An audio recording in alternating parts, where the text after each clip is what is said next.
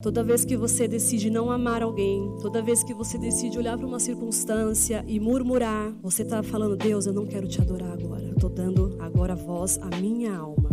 Mas a gente adora com o nosso espírito e o nosso espírito precisa aprender a se submeter ao governo de Deus sobre as nossas vidas.